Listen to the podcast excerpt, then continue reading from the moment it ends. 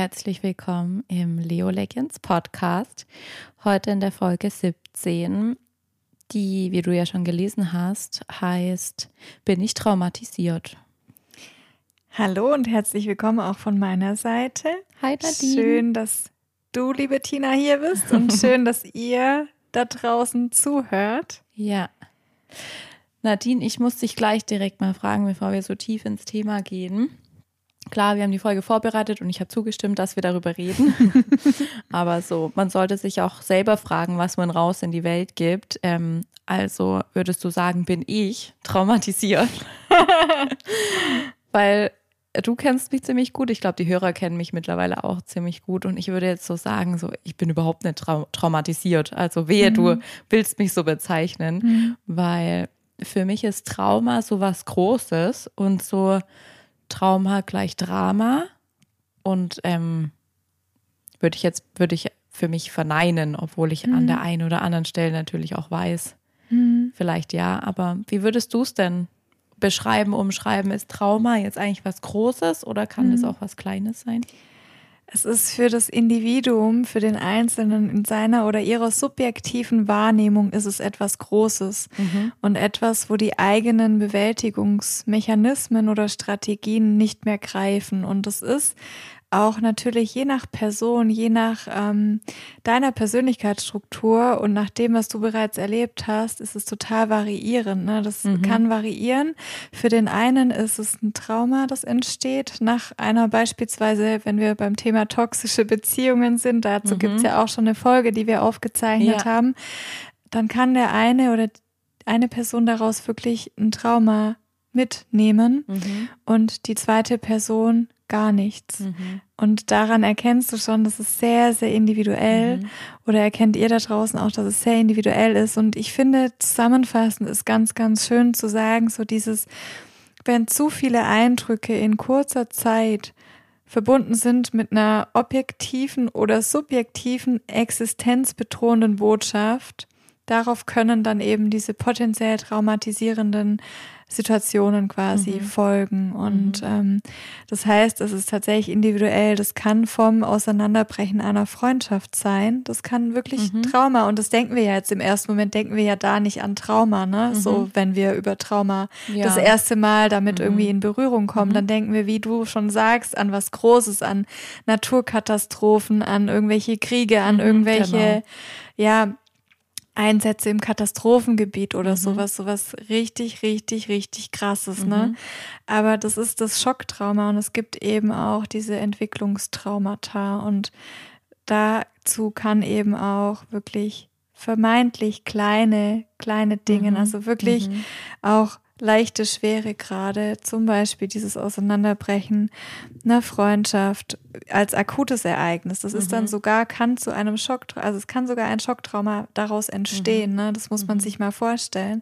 Und es kann natürlich bis zum Tod eines Angehörigen gehen oder wirklich die Naturkatastrophe, die ich gerade schon angesprochen habe. Oder dann eben auch dieses Entwicklungstrauma, das ist etwas, was länger andauert. Also über einen gewissen Zeitraum X befindest du dich in dieser toxischen Beziehung beispielsweise oder bist du in einer beengten Wohnsituation, hast du Eheprobleme, Probleme mit deinem Partner, finanzielle Sorgen. Mhm. All das können, kann Traumatisierungen mhm. auslösen. Mhm. Also potenziell kann jeder von uns ein Trauma in sich tragen und auch entwickeln, mhm. weil wir alle an der einen oder anderen Stelle mit Tod, mit Krankheit, mit zwischenmenschlichen Themen irgendwie behaftet sind. Mhm. Ne? Mhm. Ja, das ist das Leben auch. Ja, ja, ja, klar. Und so wie du es jetzt sagst und so ein bisschen rausklingt, heißt es, ähm, wir können uns jetzt im Klaren darüber sein, dass wir ein Trauma haben. Ähm, wenn wir es einfach wissen, wenn wir es schon bearbeitet haben oder es ganz mhm. eindeutig war, dass vor unseren Augen zum Beispiel was passiert ist.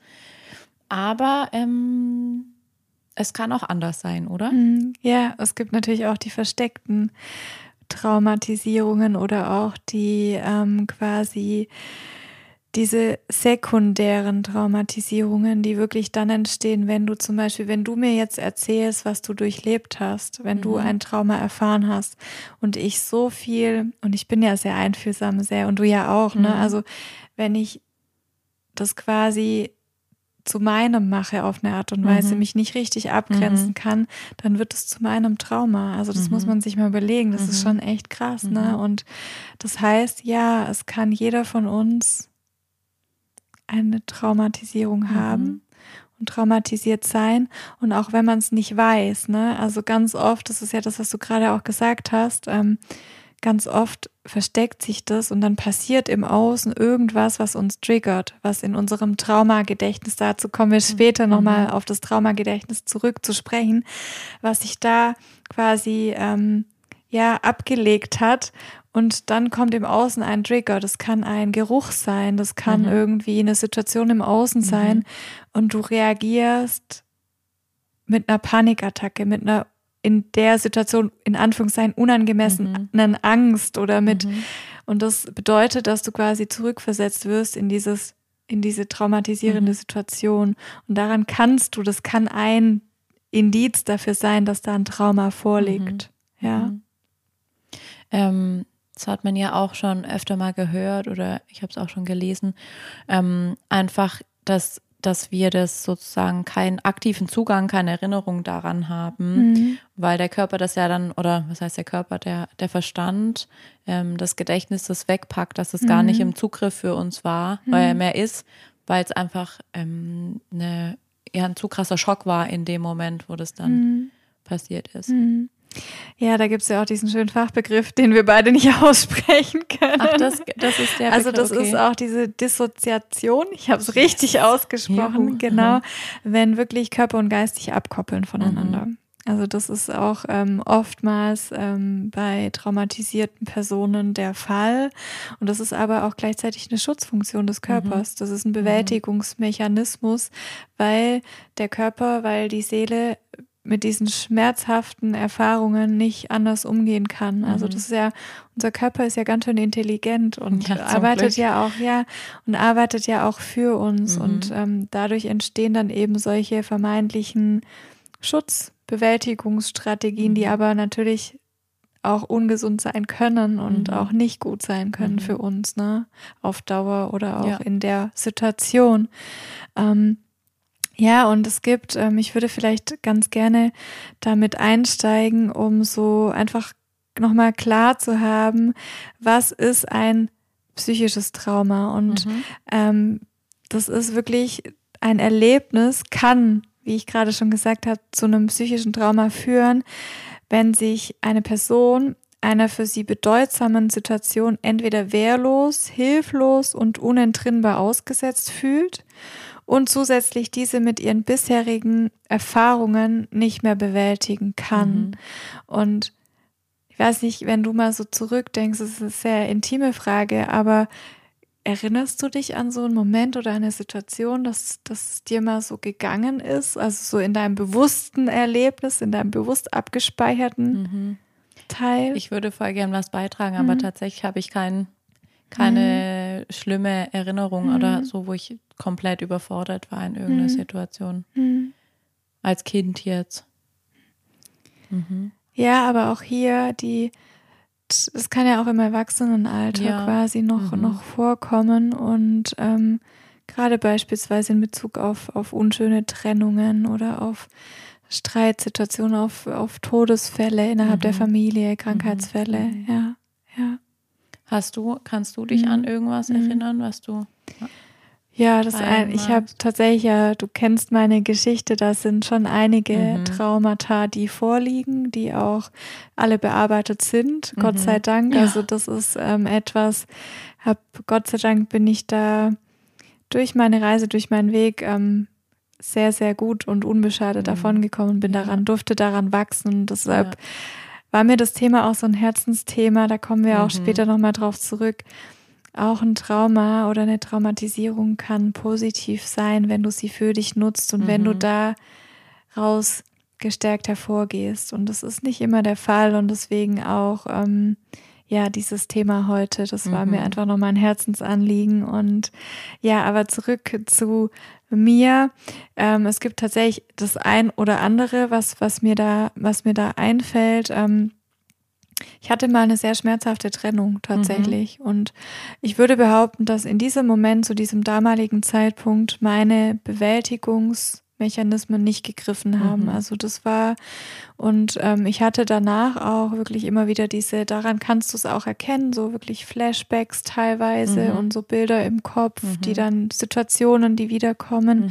schmerzhafte auch im Schlaf, irgendwie so beim Träumen und mhm. so. Und das sind so Anzeichen, dass du da, ähm, ja, dass mhm. du traumatisiert wurdest und oder bist und aber auch das, das war das war jetzt eher, sag ich mal, eine mildere Form in mhm. Anführungszeichen, mhm. aber es hat trotzdem eine Art Trauma ausgelöst, mhm. weil ich zum damaligen Zeitpunkt ähm, vor vielen Jahren nicht in der Lage war, mhm. das ja keine Bewältigungsstrategie genau, für dich genau. für dich bereit stand sozusagen. Genau, ja. ja. Ja, ihr könnt ja jetzt vielleicht mal, ihr lieben Hörer, mal in euch gehen und wirklich reflektieren und zurückblicken. Und da lohnt sich auch der Blick zurück. Hey, wo in meinem Leben liegt möglicherweise eine Traumatisierung vor? Was holt mich immer wieder im Außen ein oder auch vielleicht diese Form der immer wiederkehrenden Situationen in deinem mhm, Leben, so, mhm. ne? Also einfach mal wirklich in die Reflexion gehen. Und ja, vielleicht hier noch zu Beginn, ich habe schon am Anfang angedeutet, es gibt verschiedene Formen von Trauma. Mhm. Und ich würde euch gerne mal so die wesentlichen heute nennen. Und ähm, ja, die Naturkatastrophe, die wir gerade schon angesprochen haben, also dieses einmalige plötzliche Ereignis, mhm. es kann auch ein Tod sein eines nahen Angehörigen oder auch diese Trennung, Scheidung, wie auch immer, mhm. so ein Ereignis. Mhm. Das nennt sich Schocktrauma. Mhm. Und dann gibt es im Gegensatz dazu das, was über eine längere Zeit besteht. Und das ist zum Beispiel, wenn jemand häuslicher Gewalt ausgesetzt ist, emotionaler Gewalt in einer Beziehung, mhm. toxische Beziehungen über einen längeren Zeitraum mhm. oder auch eine Krebserkrankung. Die Diagnose an sich kann ein Schocktrauma auslösen, aber die Behandlungsmethode, und da wäre ich schon beim nächsten mhm. Beispiel im Übrigen, ähm, ja, aber auch ne, ein Entwicklungstrauma, weil diese Behandlungsphase und das ist ja in der Regel ein längerer mhm, Zeitraum mhm, und dann wird dadurch auch ein Entwicklungstrauma mhm. draus, genau. Und dann gibt's eben wirklich, wie ich gerade sagte, Entwicklungstrauma gehen oft über in diese sequentielle Traumatisierung über diesen längeren Zeitraum. Und da spielt auch mit rein, da könnt ihr auch mal in euch gehen, so beispielsweise destruktive, labile unsere Kindheitsumfelder, mhm. Umfelder, mhm. genau. Ähm, und auch wieder Mobbing beispielsweise oder auch Pflege von krank, schwerkranken Angehörigen. Auch tatsächlich, und da vielleicht auch später für dich nochmal so ein Ansatzpunkt, wenn es um diese körperorientierten Heilmethoden geht, ähm, starke Schmerzen, chronische mhm. Schmerzen. Mhm. Also das kann alles Folge einer Traumatisierung mhm. sein. Ja. Und dann eben auch ähm, dieses, was ich ganz spannend finde, die sekundäre Traumatisierung habe ich ja eingangs mhm, schon erwähnt, ja wenn dir, wenn du gar nicht direkt betroffen bist, mhm. sondern indirekt. Mhm. Wenn du es über Erzählungen hörst, mhm. wenn du zum Beispiel einen Partner hast, der als Arzt im Katastrophengebiet tätig mhm. ist und dir seine Geschichten mhm. erzählt oder mhm. auch ähm, ihre Geschichten oder beispielsweise Partner eines Polizisten. Ja, oder Solda von Soldaten. Genau, auch ein gutes Beispiel. ja. ja. Und ja, auch da können Traumatisierungen entstehen und dann eben noch ähm, das transgenerationale Trauma. Mhm. Und da kannst du vielleicht auch nochmal, weiß ich nicht, bisschen was dazu sagen, über mehrere Generationen mhm. hinweg. Mhm. Ja. Ähm, ist auch ein, ein, sehr spannendes Feld und ich finde es richtig schön, dass es mittlerweile in der, in Anführungszeichen, richtigen Psychologie angekommen ja. ist, ähm, dass man das so setzen kann, weil ganz ähm, lange war das ja irgendwie so halb im spirituellen oder esoterischen, dass sich solche Dinge über Generationen übertragen. Aber ich finde, da wir jetzt hier in Deutschland leben, ist ja ähm, ist so die Nazi-Zeit eigentlich eins der besten Beispiele und der greifbarsten, um zu verstehen, was es bedeutet, ähm, Also egal, ob man jetzt von, von, von Täter oder Opfer ausgeht oder auch ähm, egal, ob jüdische Abstammung oder nicht. Ähm, ja, die Menschen wurden einfach durch diesen, durch den ähm, Krieg sehr traumatisiert oder auch in der Nachkriegszeit ähm, diesen Wiederaufbau, diese schweren ähm, wie kann man das nennen? Ja, diese, diese ganze schwere Situation, wo die, die Frauen sowohl dies im Krieg irgendwie alleine quasi schaffen mussten, die Kinder mhm. großzuziehen, mhm. beziehungsweise genauso auch die Männer, die aus Kriegsgefangenschaft oder so zurückkamen. Jeder hatte da so sein Päckchen zu tragen. Es gab noch nicht, es war überhaupt noch nicht angesehen, zum Psychologen zu gehen. Logisch. Ähm, und dass diese Traumata, die da ähm, verwurzelt sind, kommen eben mit bis zu uns auch.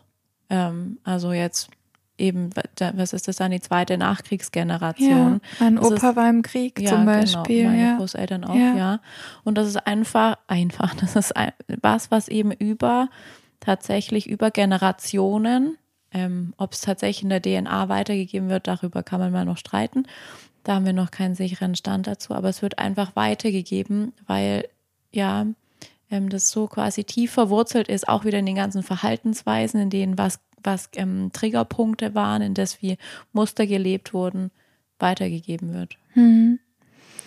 Ähm, vielen, vielen Dank. Ich finde es voll schön, dass du darauf eingehst und das ist so die Überleitung auch zum nächsten Punkt, äh, den ich quasi, den wir hier uns auch überlegt haben, so diese Entstehungsgeschichte auch, wie entstehen mhm. Traumata und ähm, ich fand diesen Satz, den ich irgendwo gelesen habe, irgendwie total treffend. Seelische Verletzungen sind so alt wie die Menschheit. Ja. Und das ist so krass, weil das stimmt einfach so. Es mhm. ist so mhm. viel Wahrheit da drin.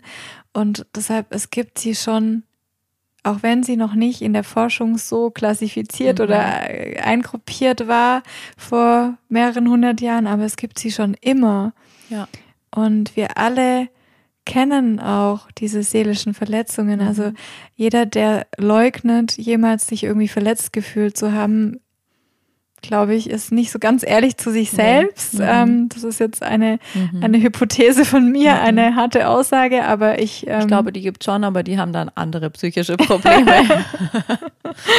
ja, also deswegen, es ist wirklich, äh, es liegt so, so, so weit zurück mhm. bis zu den Anfängen der Menschheit, würde ich behaupten. Ja. Ne? Also das, ähm, ja. Und vielleicht hier auch nochmal, ähm, Stresssituationen in der Kindheit können beispielsweise diese Entwicklungstraumata hinterlassen und auslösen. Und ähm, das ist so auch ein Thema, das wir schon öfter auch gesprochen haben über diese verschiedenen Bindungstypen auch mhm. in der Kindheit. Mhm. Da hatten wir es, glaube ich, auch in einer Folge mal so zumindest angerissen. Nicht, ja. nicht direkt die vier, ja. aber da hatten wir es über diese auch Autonomie, erinnere ich mich ja, dran, genau. ähm, hatten wir drüber gesprochen. Das war eine unserer ersten Folgen. Ja, ja. Und da geht es tatsächlich darum, ähm, auch zu schauen, hey, wie bin ich aufgewachsen und welchen Bindungstyp habe ich quasi erfahren als Kind. Mhm. Und da gibt es verschiedene Bindungstypen. Und ähm, weiß nicht, magst du ein bisschen was dazu sagen? Kann ich gern machen. Also, um nochmal ein bisschen den Bogen aufzumachen, das eines der ersten Traumata, die wir als Kind erleben können, ist, ähm, wenn wir wenn, wenn wir quasi getrennt sind von unserer Mama. Und ich möchte die Väter hier nicht ausgrenzen, aber allein durch eine Schwangerschaft ist, ähm, ist ja ist die Bindung von Mutter und Kind eine etwas bis, bis, ich will nicht unbedingt sagen, bis, doch, die ist besonderer, bringen wir es auf den Punkt. Einfach weil wir natürlich im Bauch von einer Frau ähm, heranwachsen. Und sozusagen den ersten Stresstest, den wir als ähm, Kind erleben, ist, wenn sich die Mama von uns als Kind entfernt. Na, wenn wir wieder zurückgehen in, in meine berühmte Steinzeit mit dem Säbelzahntiger, ähm, als Menschenkinderlein, wir können nicht laufen, ähm, wir können nicht wegrennen, wir können uns nicht verteidigen, wir sind einfach sozusagen schutzlos ausgeliefert dem, was passiert. Und ähm, jetzt müssen wir natürlich lernen und erfahren, ähm, kommt diese Mutter wieder zu uns zurück, kommt sie verlässlich zurück, ähm, wenn sie zurückkommt, nimmt sie uns überhaupt wahr Und ähm, daraus entstehen diese verschiedenen Bindungstypen, wie du es jetzt eben gesagt mhm. hast. Und sogar, ich grätsch mal noch kurz dazwischen, und sogar auch die Umstände wie unsere Geburt, wie dieser mhm. Akt der Geburt abläuft, ne? mhm. ne? also in welcher Form wir auf die Welt kommen, wie stressig das da ist, die Geburt, wie lange sie dauert, wie viel Stress die Mutter in diesem mhm. Moment auch erfährt, das wirkt sich alles, alles, alles auf mhm. uns aus. Und das kann auch schon diese Form von Trauma hinterlassen. Mhm. Ähm, wir haben in der Vorbereitung schon mal kurz drüber gesprochen. Ich finde, du hast so ein richtig, ähm, so eine richtig coole Gedankenreise, die ist ein bisschen harter Tobak, aber magst du uns mal kurz mit auf diese Gedankenreise nehmen? Dieses Bild. Ähm, Ach, mit dem All-Inclusive Ja, genau. Nicht, also lasst euch da mal kurz für einen Moment ein, wenn euch, wenn euch Nadine durchleitet. Aber genau das ist eigentlich Geburt. Mhm. Okay, also stell dir jetzt mal bitte vor, dass du in einem mega gemütlichen, chilligen, entspannten All-Inclusive-Hotel bist und da verbringst du deine Zeit und irgendwann denkst du, hey, okay, ich möchte jetzt irgendwie so ein bisschen rausgehen, die Umgebung erkunden und dann kann Folgendes eintreten. Du wirst unsanft an den Füßen gepackt und an einen Ort gebracht, an dem du alleine bist. Okay. Jemand sprengt die Wand des Hotels und zieht dich nach draußen. Auf einmal wird dir schwummrig, du bist völlig orientierungslos und du taumelst aus diesem Hotel. Während du das Hotel verlässt, schlingt sich etwas um deinen Hals und du denkst, du stirbst, du denkst, du erstickst, du bekommst keine Luft mehr und du wirst draußen oder du wirst draußen warm und herzlich von den Leuten, von den Menschen, die du da, denen du begegnest, begrüßt, du wirst empfangen, du bekommst eine Umarmung, du bekommst ein nettes Lächeln und du wirst herzlich empfangen. Mhm. Und wenn du das auf dich sacken lässt, diese verschiedenen Möglichkeiten und die letzte Möglichkeit ist natürlich die Ideal, die mhm. Idealvorstellung, mhm. die Wunschvorstellung von uns allen. Von der Geburt. Genau. Mhm. Und die wiederum bewirkt, dass du das sogenannte Urvertrauen, das mhm. du sicherlich auch schon kennst oder wenn du dich mit dem Thema Persönlichkeitsentwicklung auch so ein bisschen auseinandersetzt, ähm, dann ist Urvertrauen ein Begriff für dich. Mhm. Das ist mhm. einfach so dieses tiefe Vertrauen in die Welt, in dich, einfach dieses, es ist alles gut so wie es ist, ne? so dieses ja. mir passiert nichts, ich fühle mich sicher, ich habe Vertrauen ins Leben, so. Und all die anderen Varianten, die ich da gerade geschildert habe, die führen halt nicht gerade für Urver zu, zu einem mhm. gewissen Urvertrauen. Ne? Ja. Ja. Weil ja schon dieses, ähm, du wirst an den Füßen gepackt und rausgezogen, ist jetzt so, wenn ich das übersetze, ist das ja eher so ein Kaiserschnitt quasi mhm. oder die Wand wird weggesprengt, mhm. genau. Mhm. Ähm, dann hast du ja schon ähm, dieses Problem, dass auch deine, also die werdende Mutter sozusagen meistens irgendwie eine Narkose bekommen mhm. hat und da auch nicht so ganz bei Sinn ist, sich vielleicht auch was auf das Kind übertragen hat. Und dieses ähm, auf den Bauch legen, was am Anfang mhm. so wichtig ist, um diese, um diese erste Bindung eben aufzubauen, also von innen nach außen vom Körper betrachtet, die findet dann einfach ähm, unter anderen Umständen oder vielleicht gar nicht statt. Ja, und wenn das, also wenn ich jetzt zum Beispiel mal nach Indien schaue, ähm, ich hatte, ich habe ja mal ähm, in einem großen Lebensmittelkonzern gearbeitet mhm. und hatte eine Kollegin, die für drei Jahre als Expat in Indien war. Mhm. Und die hat in Indien ihr Baby zur Welt gebracht. Mhm. Und ich habe immer, also ich habe immer gesagt, willst du das wirklich tun?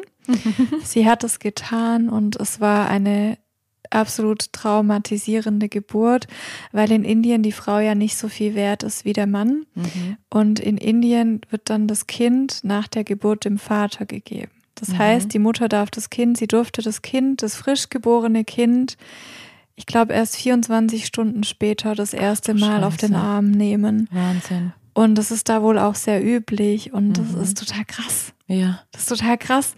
Das heißt, im Prinzip das sind so viele Traumata, die da schon bei kleinsten Säuglingen entstehen mhm. bei der Geburt. Das mhm. muss man sich mal vorstellen, mhm. ne? Ja. Ist mir jetzt gerade nur ich, eingefallen, weil ja, ich das Beispiel so, so, treffend finde. Ja. ja. Puh. Okay. Zurück zu den Bindungstypen. Ja, bitte. ähm, genau. Ähm, also die, in, dieser, in diesem Geburtsprozess kann einfach auch schon was stecken. Ähm, ein Trauma stecken und wir merken das vielleicht gar nicht so, weil ganz ehrlich, ich kann mich an meine Geburt nicht erinnern. Du wahrscheinlich nicht? auch nicht. Doch klar, ich weiß alles. Noch ganz genau. nee, und das ist zum Beispiel, meine Geburt hat 24 Stunden gedauert, mhm. ne? Also das war ein Kampf. Mhm. Und deswegen, also ja. Ja. Ja. Da liegt halt möglicherweise ja.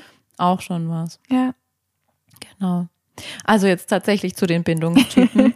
ähm, wir haben eigentlich so, sagen wir mal, die, die beste oder gesündeste Variante, dass wir von einer sicheren ähm, Bindung ausgehen. Und ähm, wenn man die testet äh, mit Kindern, dann ist es so, ähm, dass eben die Mutter den Raum oder was auch immer verlässt von dem, mit dem Kind. Und ähm, wenn die Mutter dann zurückkommt, freuen die Kinder sich über diese Rückkehr und die Begrüßung ist sozusagen ganz normal. Das wäre, wäre das ähm, Normalste sozusagen. Ähm, dann gibt es eben diese unsichere oder vermeidende Bindung. Ähm, und die ist eigentlich richtig spannend, finde ich, mhm. weil ähm, das Kind sich hier nicht so richtig anmerken lässt, ähm, ob es jetzt eigentlich gerade voll traurig ist, dass die Mutter gegangen ist oder auch ob sie wiederkommt. Und das ist eher so ein, mm, so ein Verstecken der ganzen Emotionen und von dem, was eigentlich gerade mhm. vorgeht. Und das, das Spannende ist, du kannst jetzt auch mal, wenn du zuhörst, hinterfragen, welcher Beziehungstyp A bin ich mhm. und B ist mein Partner oder meine Partnerin mhm. oder auch vergangene Partner oder Partnerinnen. Mhm. Das ist total spannend. Ähm, und gerade was Tina sagte, diese unsicher vermeidende Bindung, da ist zum Beispiel sehr der Partner oder die Partnerin, die wirkt sehr abweisend ganz häufig mhm. und auch ähm, ja sich gelernt, die haben gelernt, sich auf niemanden verlassen zu können. Mhm. Und das merkst du auch in der Beziehung mit diesen Menschen. Ne? Mhm. Ja, ist ganz spannend. Ja. Ähm, dann nennt ähm, die nächste Kategorie, dieses Typ, ähm, den es sozusagen gibt, ist unsicher ambivalente Bindung. Und ähm, das ist nochmal ähm, krasser, gerade diese mhm. Ambivalenz, weil da sind die Kinder echt so am, am höchsten Limit von dem, was sie ertragen können. Und das drückt sich dann so aus, dass es so ein ähm, Hin- und Hergerissen sein ist zwischen sich festklammern und nicht weglassen und halt aber auch weinend sich abwendend und loslassen und von sich stoßen. Hm. Ähm, und auch, glaube ich, das kann man ganz gut. Also jetzt erwachsene Menschen in Partnerschaften, worauf ich raus wollte, die fangen jetzt eher wenig an, irgendwie auf den Tisch zu trommeln oder keine Ahnung, wenn so eine Verabschiedungs- oder Trennungssituation mhm. da ist. Aber ich finde, auf verbale Art und Weise konnte ich es auf jeden Fall schon beobachten. Ja. Ähm, wie da so ein ähm, ja. Prozess da ist. Und auch ähm, so dieses Thema, dass der Partner sich dann auch häufig also der Gegenspieler unter Druck gesetzt fühlt, wenn er oder sie in einer Beziehung mit einem Menschen ist, der eben diese unsicher ambivalente Beziehung, Bindungstyp, der diesen Bindungstyp vorweist, so rum, ne? mhm. ne? Also die fühlen sich dann ganz, ganz häufig auch unter Druck gesetzt, weil sie quasi diesem diesem Ausmaß an, an, an Liebe und an emotionaler Nähe und so gar nicht mehr standhalten können, manchmal, weil da so eine tiefe Sehnsucht auch da mhm. ist und der sich immer unsicher oder sie sich immer unsicher fühlt, auch mit dem Gegenüber. Und das ist ja für einen Partner oder eine Partnerin auf Dauer echt anstrengend, mhm. ne? Ja. Ja ja auch immer diesen Wunsch so ähm, bestätigt zu kommen, da, bekommen, dass man immer noch geliebt ist oder so. Das ja, ja genau. So ganz klassisch. Liebst du mich noch? Ja. ja. immer noch, ja. Immer noch, eine Stunde später immer noch, ja. Also es ist jetzt, wir machen Späße, es ist ja. eigentlich nicht witzig, ähm, weil es sowohl für denjenigen, der das so empfindet, der diese Unsicherheit mhm. in sich trägt, ganz, ganz schlimm ist, mhm. aber gleichzeitig auch für den Partner oder die Partnerin. Ja. Also es ist für beide teilweise ja. schwer aushaltbar.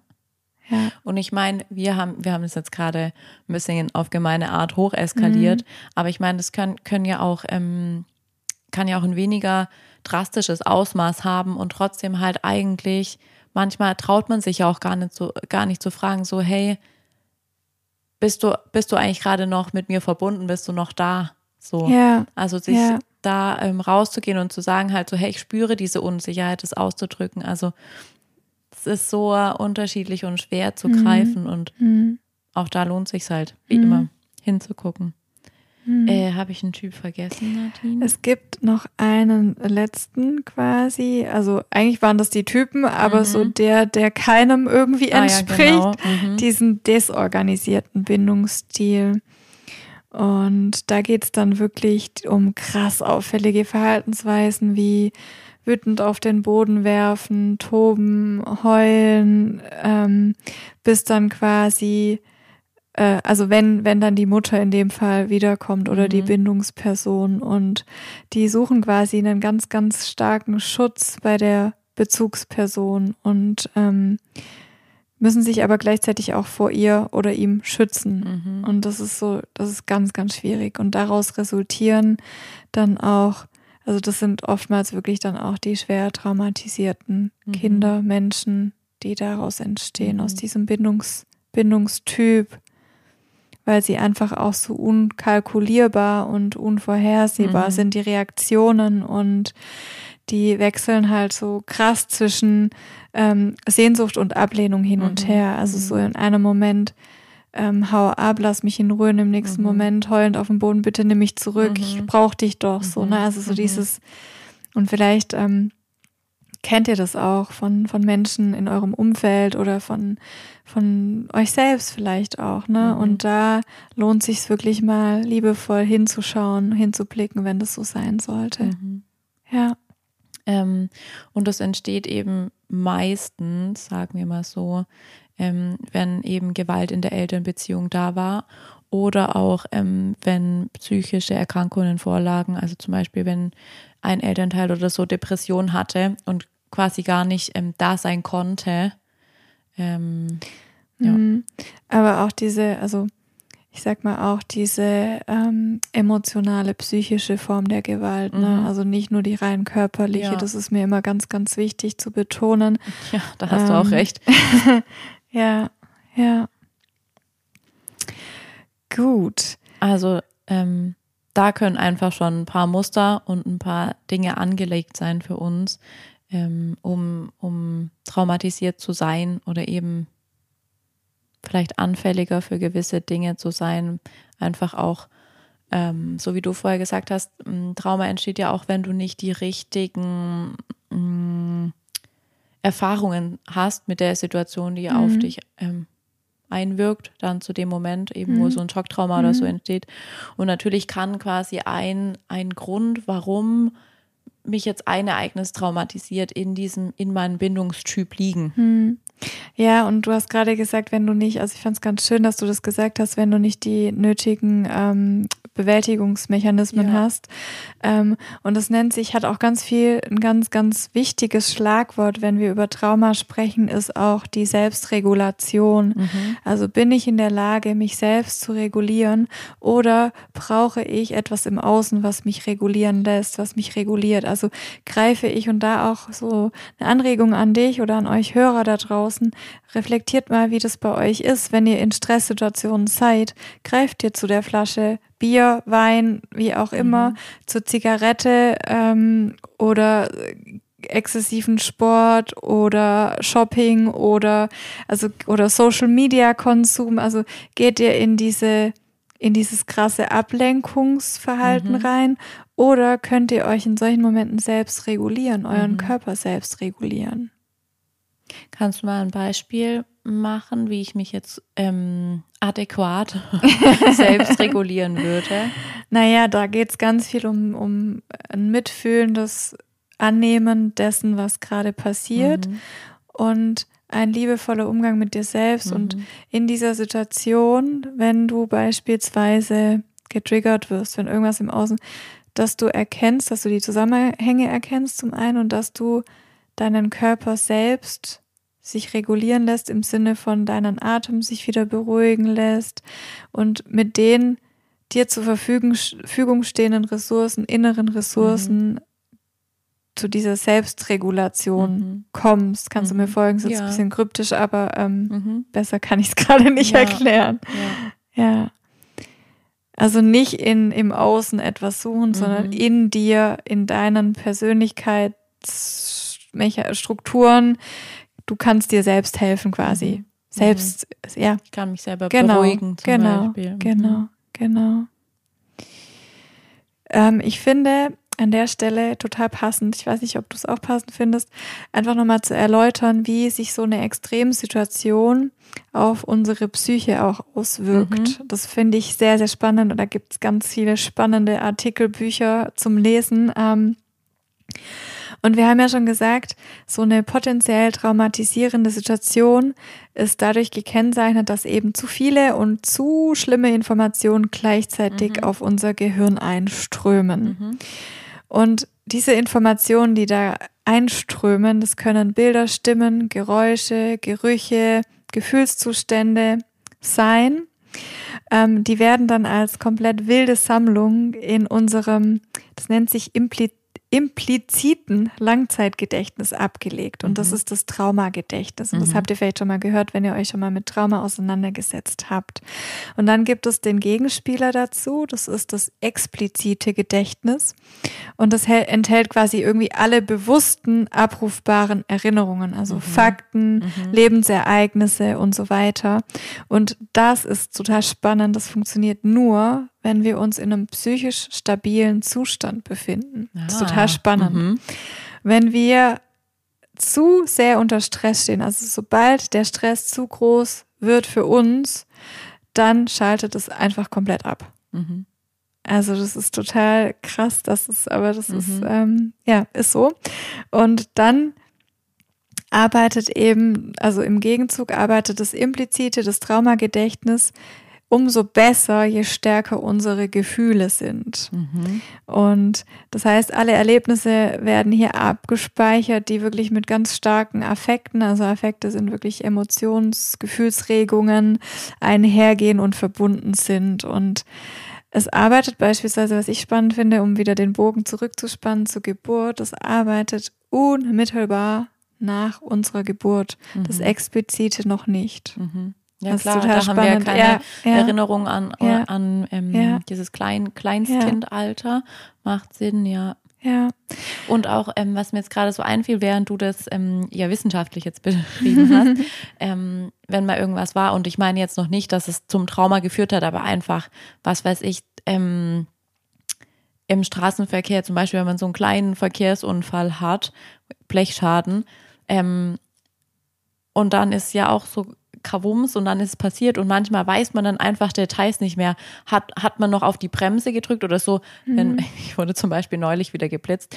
Ähm, so Bing Flash, so und dann habe ich jetzt gebremst oder nicht? Weiß mhm. man nicht. Mhm. Also das Gedächtnis wird ja schon direkt mit mhm. ausradiert, wenn eben so ein krasser Moment kommt. Mhm.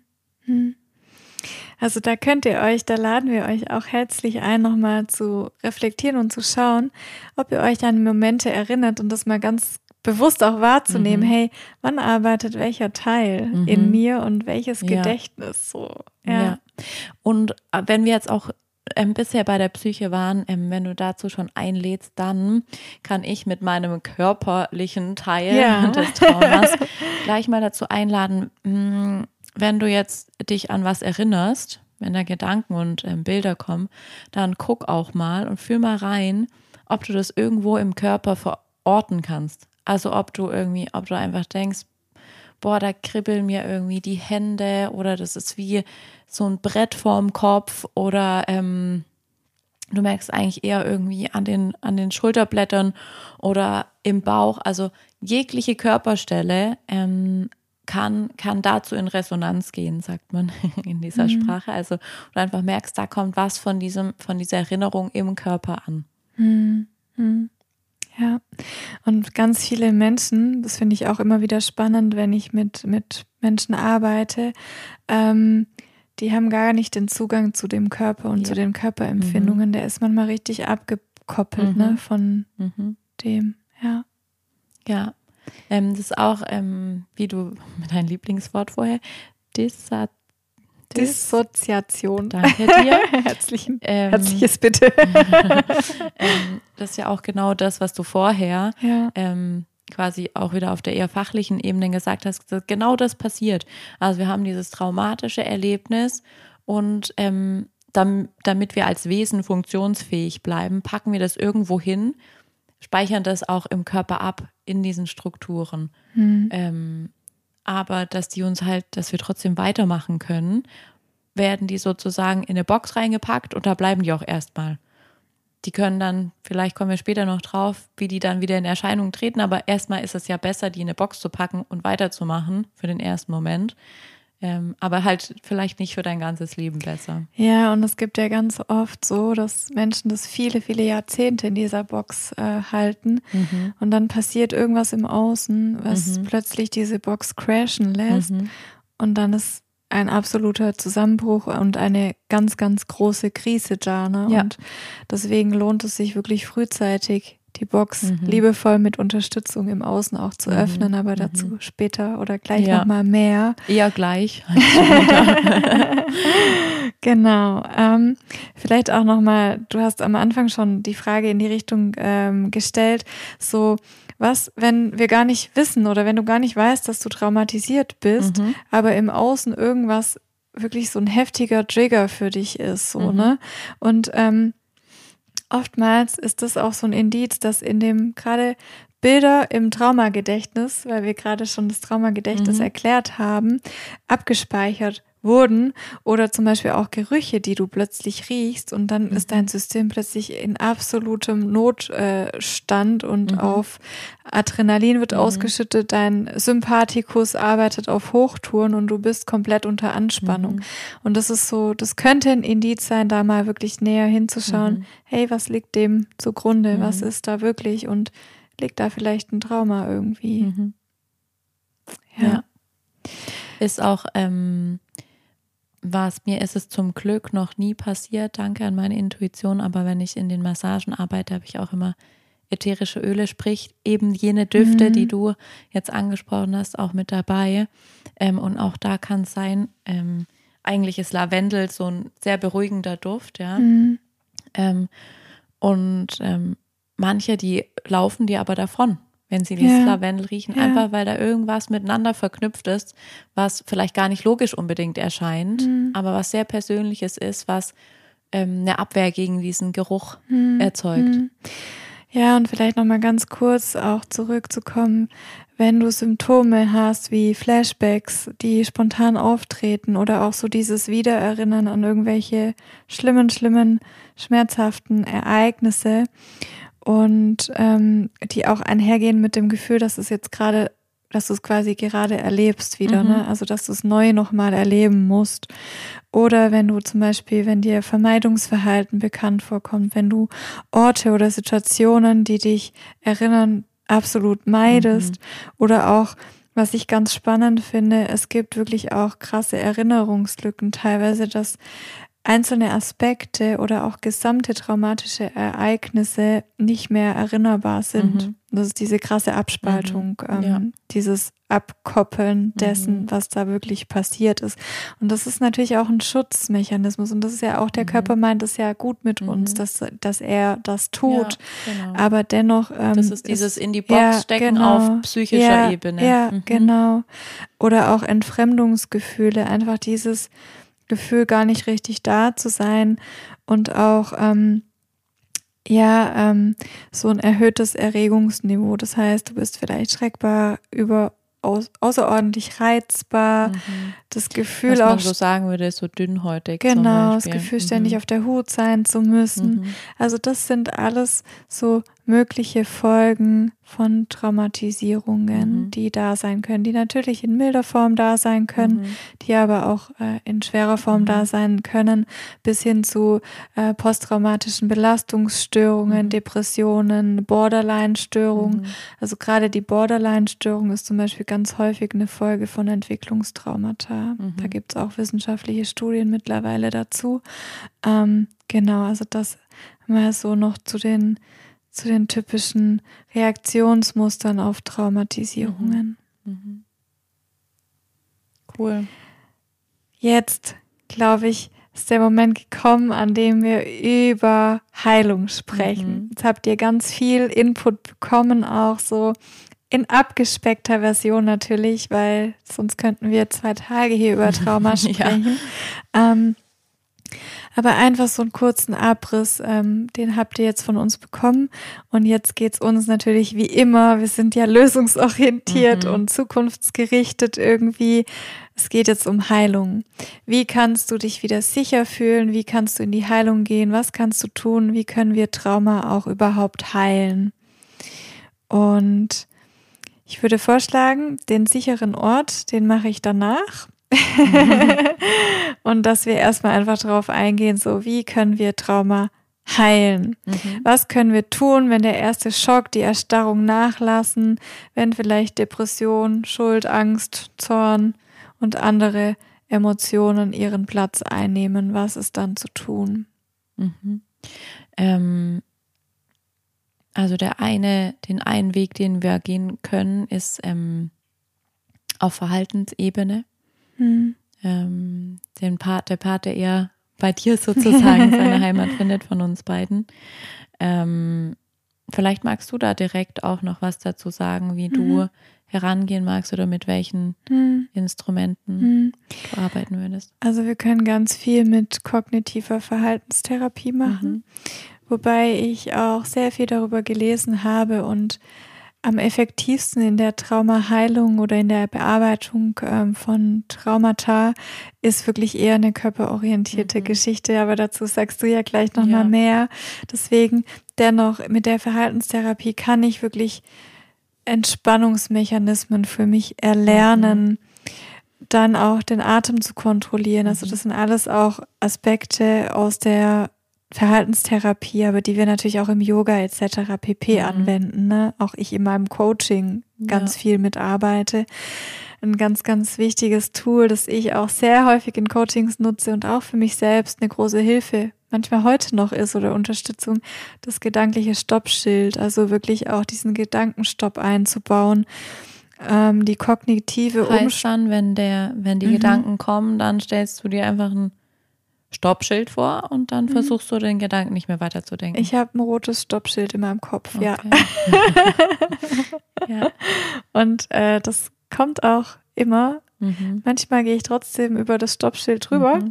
aber meistens gelingt es mir mhm. wirklich, äh, dann auch zu stoppen und meine mhm. Gedanken wieder in eine andere mhm. Richtung zu lenken und lenken. Und aber das ist harte Arbeit, ne? Das geht ja. nicht von heute auf morgen. Also deshalb erwarte da auch nicht so viel von mhm. dir zu Beginn. Und dann eben die kognitive Umstrukturierung, das heißt, diese Situationen, und das ist auch ein Tool aus der Traumatherapie, und mit dem arbeite ich, habe das für mich umge umgebaut für meine Coachings. Ich gehe da über eine Visualisierung rein und lasse diese Situation neu erleben und verändern, umschreiben mhm. quasi. Mhm. Das ist ganz, ganz kraftvoll. Mhm, das glaube ich. Ja. Da werde ich noch ein Coaching-Tool irgendwann einreichen, wenn ich mal, wenn ich mal Zeit habe. genau.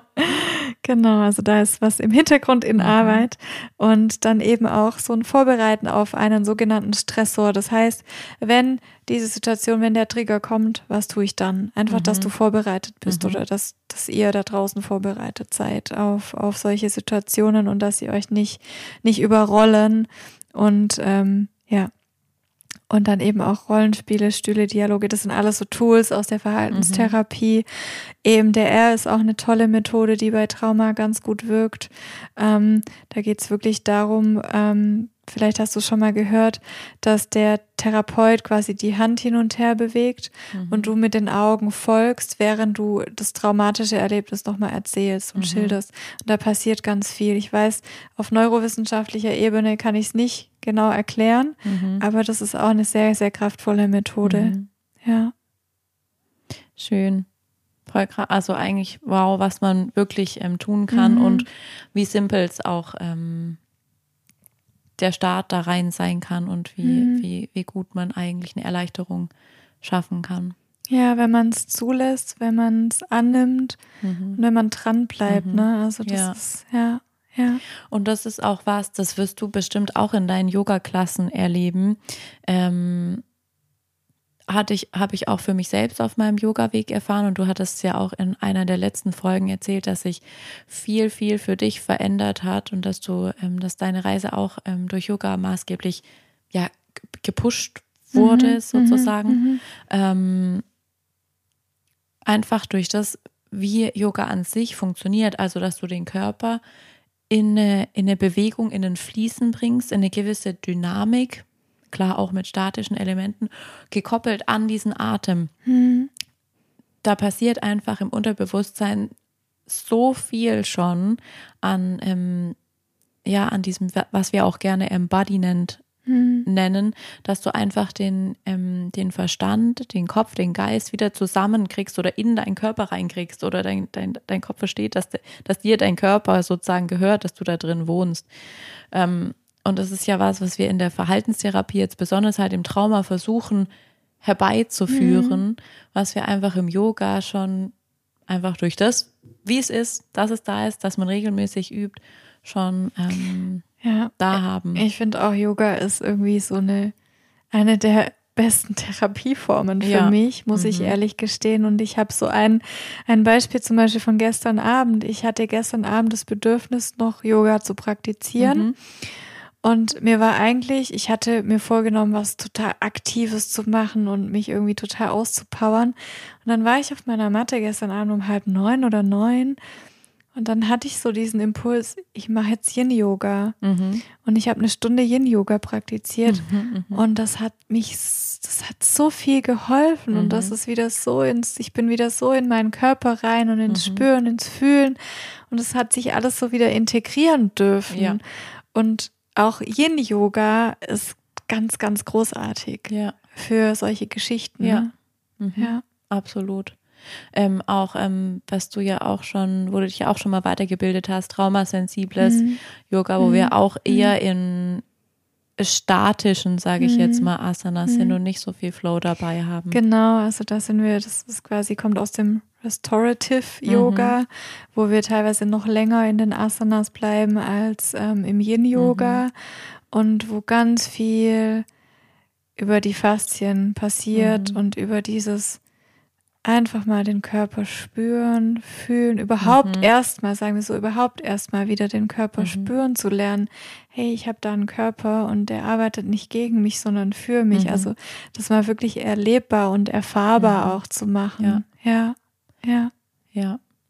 Und ähm, zur Traumatherapie sozusagen in dem Bereich, wo ich mich gerade aktuell weiterbilde und wo ich irgendwann auch hinkommen mag, sozusagen äh, für euch und für jeden, der es haben möchte, das anzubieten, ähm, geht da noch einen Schritt tiefer rein. Also da sagt man, ähm, jedes Trauma, das wird sozusagen auf eher mal psychologischer oder Ebene halt im Kopf, auf e-, Verstandesebene, jedes Trauma, was passiert, hat eine bestimmte Schwingung. Also wie Worte ja auch eine Schwingung haben, wie alles irgendwie eine Frequenz hat, die auch messbar ist tatsächlich.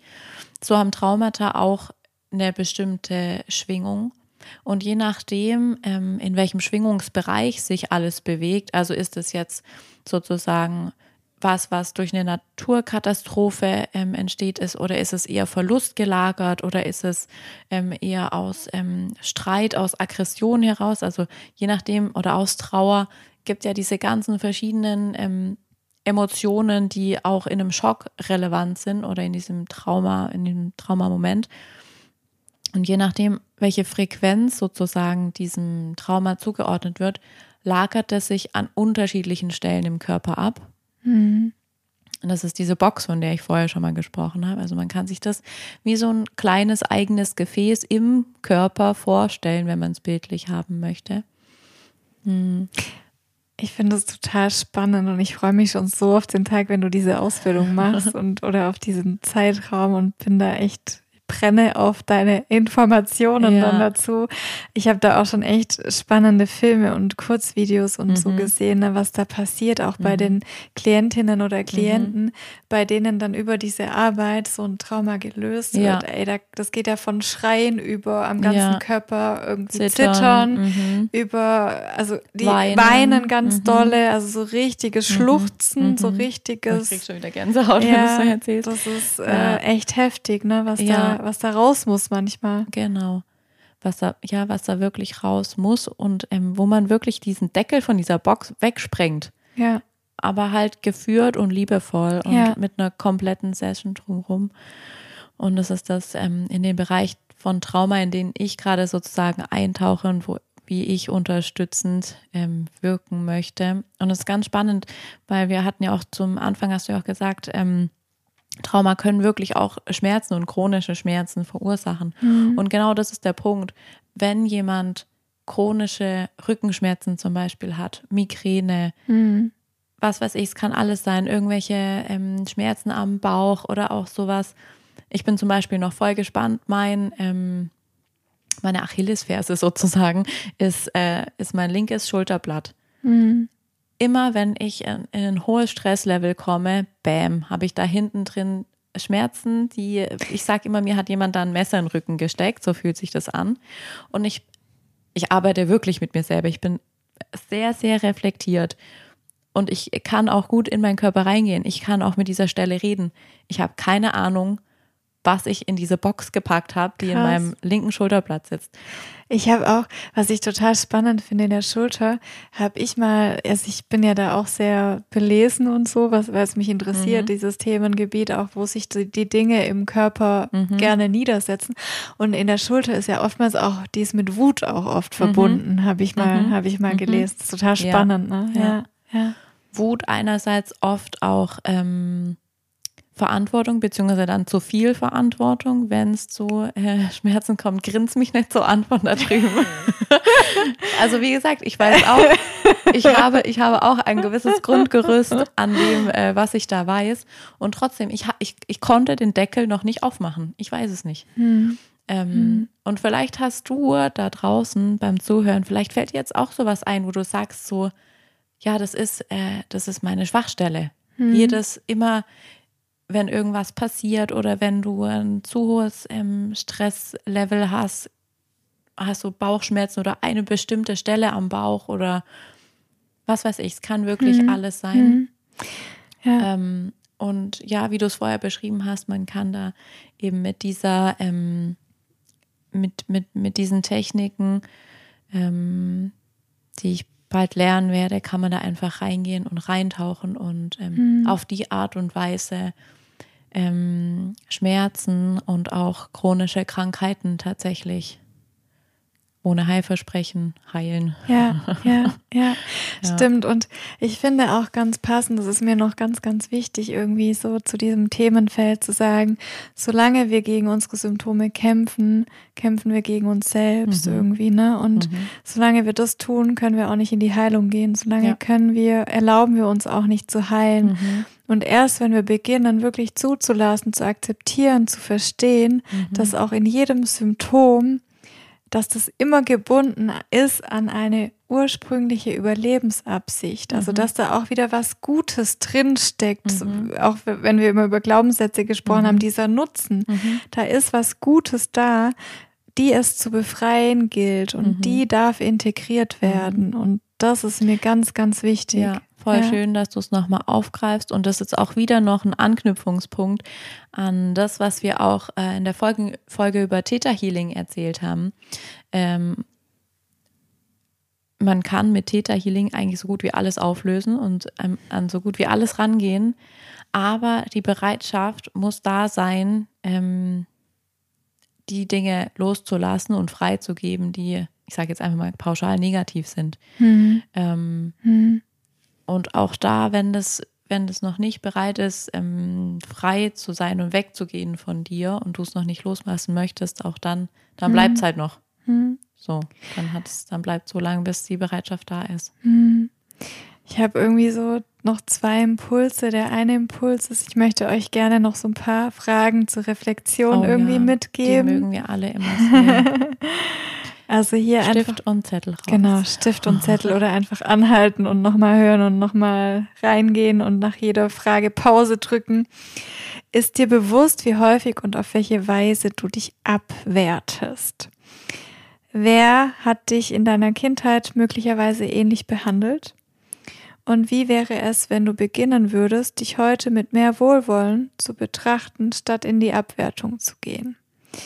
Und dann auch noch eine Frage, wo sabotierst du dich selbst?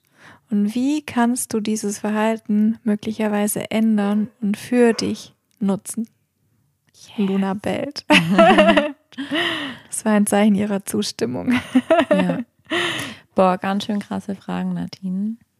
Ich muss sie, ich, ich habe sie, glaube ich, dann nachher auch zur Verfügung. Mhm. Vielleicht sollte ich die mir auch mal beantworten. Also ich mache das auch ganz gerne regelmäßig in mhm. Journalings abends mhm. irgendwie, wenn ich so einen Impuls habe und das da jedes Mal, wenn ich das tue und auch wenn Klienten oder Klientinnen, Freunde das tun, dann darf was entstehen und dann darf sich nochmal was neu ordnen, neu sortieren mhm. und dann kommt auch immer nochmal die Bausteine fügen sich irgendwie, ne? Es kommt ja. immer noch mal ein neuer Punkt oder Aspekt mhm. hinzu, mhm. der sich dann mhm. lösen darf und der in die Heilung gehen darf.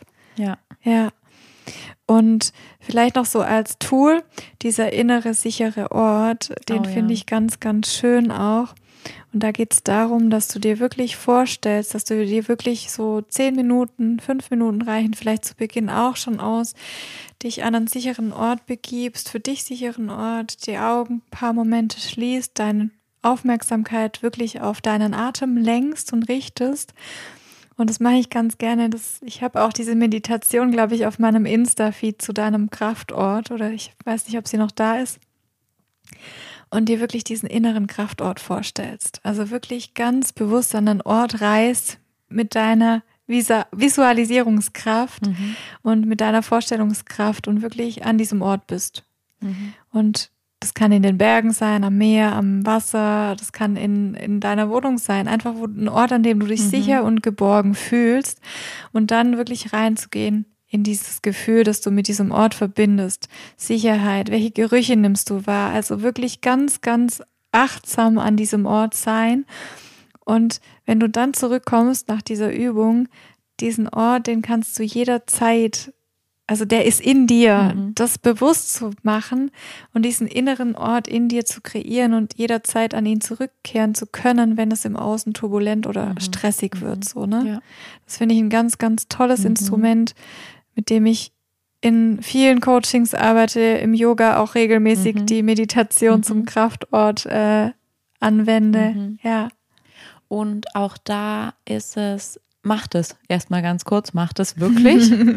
ähm, und es ist tatsächlich auch ähm, wie alles im Leben, man muss es üben. Also du kannst jetzt nicht denken, so du machst jetzt einmal die Meditation, du guckst jetzt einmal Nadine in ihrem Insta-Feed zu und ähm, das nächste Mal im stressigen Moment klappt es schon. Nee, es ist immer wieder, ähm, übt es für dich selber, ja, dass du mit einem, keine Ahnung, mit einem Fingerschnips machst du die Augen zu und kannst genau dieses Gefühl herstellen. Mhm. Weil ohne zu üben wirst du im, im, auch im stressigen Moment erstmal keinen Zugang dazu haben. ja, das ist was, ja. was sich sehr, sehr lohnt, ähm, für sich selber wirklich zu üben und zu integrieren in den Alltag. Mhm. Ähm, hast du noch einen Impuls zum Thema Heilung oder wollen wir switchen, weitergehen, übergehen zu den Chancen, die ja. auch Trauma mhm. bieten kann? Ja. Okay. Ähm, Wie? Trauma hat Chancen? Ja, klar. Sehr viele sogar. Also wirklich, ne? Ähm, ich finde, Du darfst gerne auch direkt deine Meinung sagen, aber ich glaube, wir haben da eine ähnliche Meinung mhm. zu.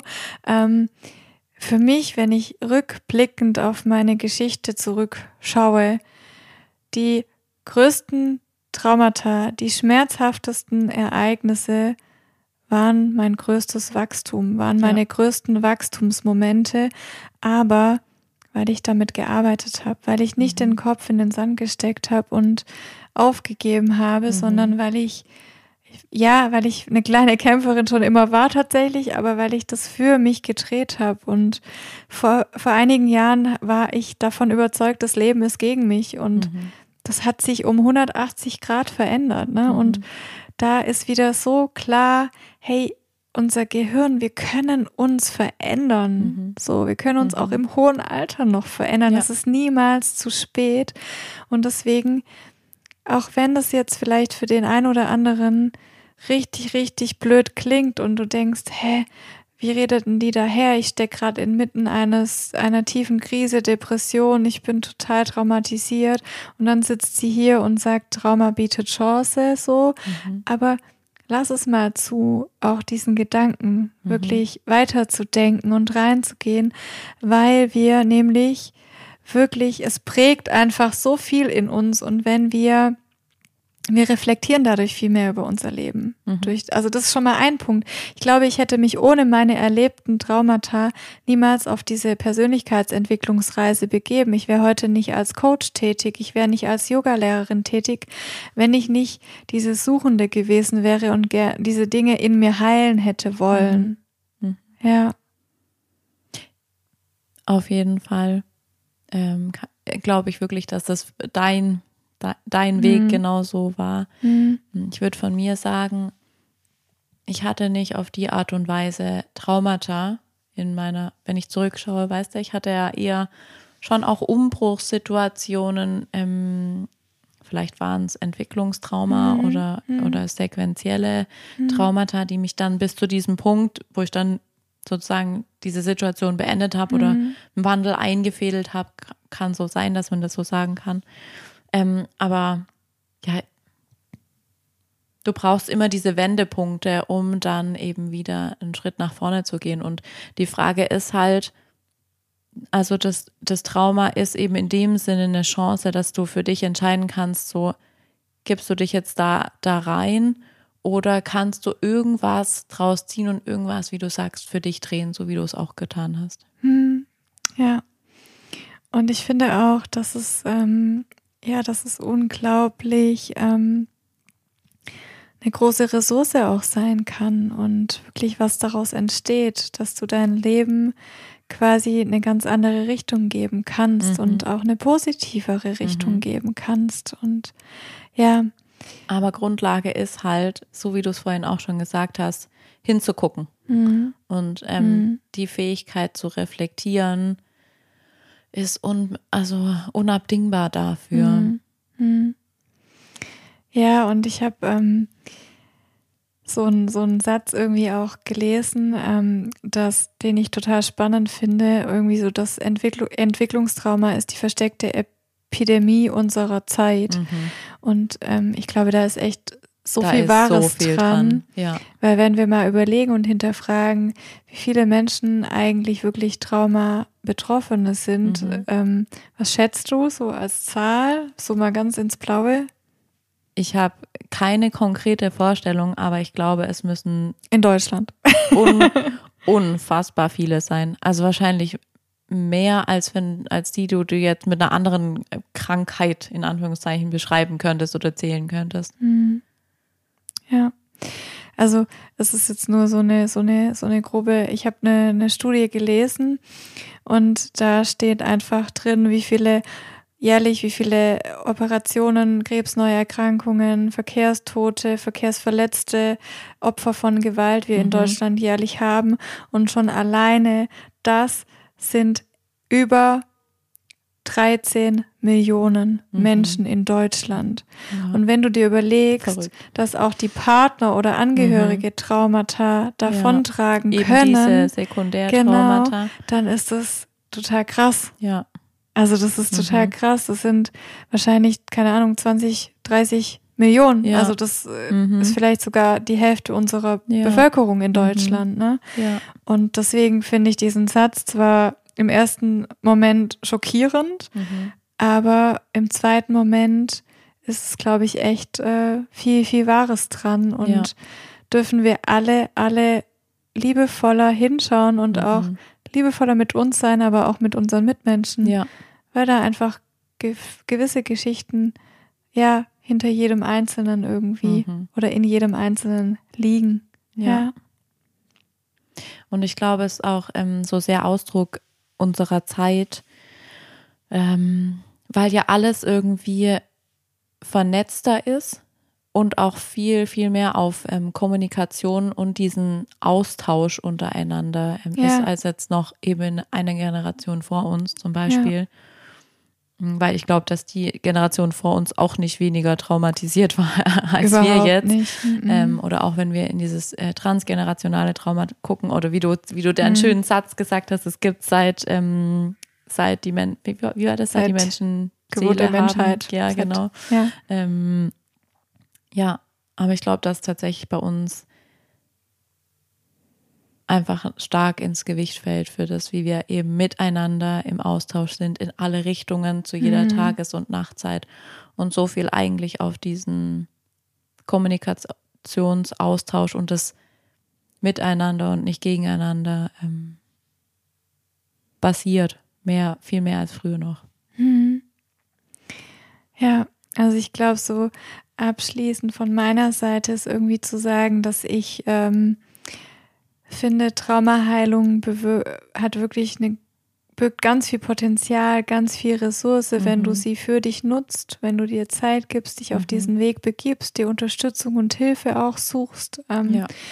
Und ähm, da lade ich dich wirklich einfach herzlich ein, das zu tun und mal hinzufühlen, reinzuspüren in dich, in deine Geschichte, an welcher Stelle da möglicherweise auch etwas vorliegt, ein Trauma vorliegt, das in die Heilung gehen darf. Mhm. Ja.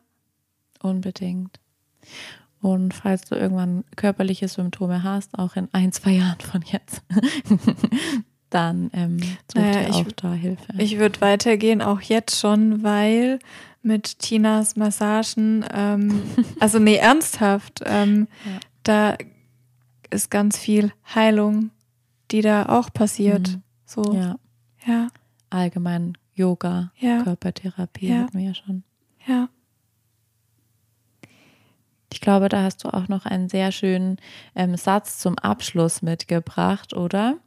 Ähm, wenn man das ganze Spirituelle noch mit einbindet. Solltest du den noch teilen? Gerne. Also, der ist, wenn ich es richtig im Kopf habe, von Verena König die ein ganz tolles Buch über Trauma geschrieben hat. Und da sie hat geschrieben, Traumaheilung kann ein spiritueller Weg des Erwachens sein und Spiritualität eine große Ressource. Sie kann aber auch zur Falle werden, wenn sie zur Flucht vor der Realität benutzt wird. Mhm. Think about it. Yes. so, das finde ich richtig gut. Ja. Gerade wenn man mhm. auch so die Entwicklungen, aber das ist wieder ein neues Fass, das mhm. mache ich mhm. jetzt nicht auf, aber in der spirituellen Szene so entwickelt. Ja, aber das haben wir auch schon das ja. eine oder andere Mal auch gesprochen, ja. weshalb wir uns gerne nur semi-spirituell schimpfen. Genau. Stimmt's? Genau. ja. Hey, cool. Ähm, hast du noch was, was du teilen magst? Nein. Na gut. Dann würde ich sagen, damit ähm, beschließen wir die Trauma-Folge. Vielen, vielen Dank, liebe Nadine, für all dein Wissen. Es ist echt immer super spannend, dir zuzuhören. Und ähm, ich mag es voll, ähm, wenn wir irgendwie, ich will dich nicht limitieren, wenn ich sage, Geist und, und, und Verstand zusammenbringen mit Körper. Ist ja. dein Part und ja. mein Part. Das ähm, finde ich echt richtig cool. Und halt nur zusammen funktioniert es. Ja, das stimmt, das stimmt. Ich liebe es auch. Vielen Dank für deinen Input und das ist tatsächlich immer so mein Highlight und ich habe mich so gefreut auf heute, zum ja. einen Tina zu sehen, aber zum anderen auch einfach über dieses Thema ähm, zu sprechen mhm. und da so uns, wir ergänzen uns da, glaube ich, auch sehr gut. Ja. Ne? Also das kann man schon so sagen. Vielleicht haben wir irgendwann mal eine gemeinsame Praxis zur yes. oh, das Trauma. Geil. Vision Board. ja. 2.0. Ja, genau. Ja. Ähm, genau. Und noch kurz als Ausblick für die nächste Folge, die ja dann am ähm, wann erscheint Fünften, die eigentlich? Also die ja, jetzt, vierter, vierter und dann ja, fünfter, fünfter. Genau. Ähm, die wird, glaube ich, richtig interessant, wenn wir das Thema bestehen lassen, das Aktuelle, dann werden wir was über Streiten sprechen. Krass, ich hatte das gar nicht mehr auf ja. dem Schirm. Ich habe gerade hab überlegt, was sagt oh, nee. sie jetzt? Wir haben doch noch gar kein Thema ja. besprochen. Doch, ich glaube, wir machen ja. das, gell? Ja, cool. Ihr okay, Lieben. machen wir. Halt Fragen, oder? Ja, Fragen, echt? Wir nee, sind schon mehr? bei einer Stunde 16. Okay, dann nicht. Eine? Komm, eine, ja. Daumenkino oder willst du eine Zahl sagen? Daumenkino. Okay, let's go.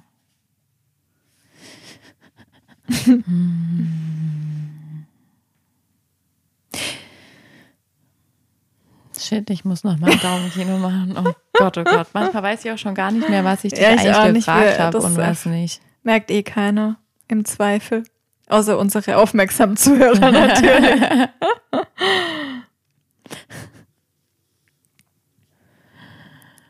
also Tina studiert das Scheiße. Buch und sucht eine passende so viel zum. Thema. Ähm, die finde ich cool. Trinkst du am liebsten aus einer bestimmten Tasse oder aus einem bestimmten Becher? Nee. Hm. Dafür habe ich jetzt eine Minute gesucht. Vielen Dank auch. So. Nur falls irgendjemand interessiert, ich habe Lieblings Lieblingstassen. Eine im Geschäft und eine zu Hause. Danke für diese Information. So. Gibt es etwas, das du insgeheim anstrebst? Ja. Bei mir geht es schneller. Ja. Du hattest Glück mit dem Daumenkino. Ja, und dazu irgendwann später mehr. Okay, Tina teasert schon mal an. Also dranbleiben lohnt sich. Hoffentlich lohnt sich das. So, ihr Lieben, vielen Dank fürs Zuhören bei diesem sehr tiefen, sehr ernsten Thema. Mhm. Wenn ihr Fragen habt, wenn ihr mit uns in Kontakt treten wollt, gerne jederzeit über die bekannten Kanäle und auch, worüber wir uns sehr freuen, über die fünf Sterne. Nur fünf ist okay bei Spotify ja. und auch über eine Bewertung bei Apple Podcasts. Genau. Bis zum nächsten Mal. Genießt alles, das Frühjahr. Ja, alles Liebe für euch. Tschüss.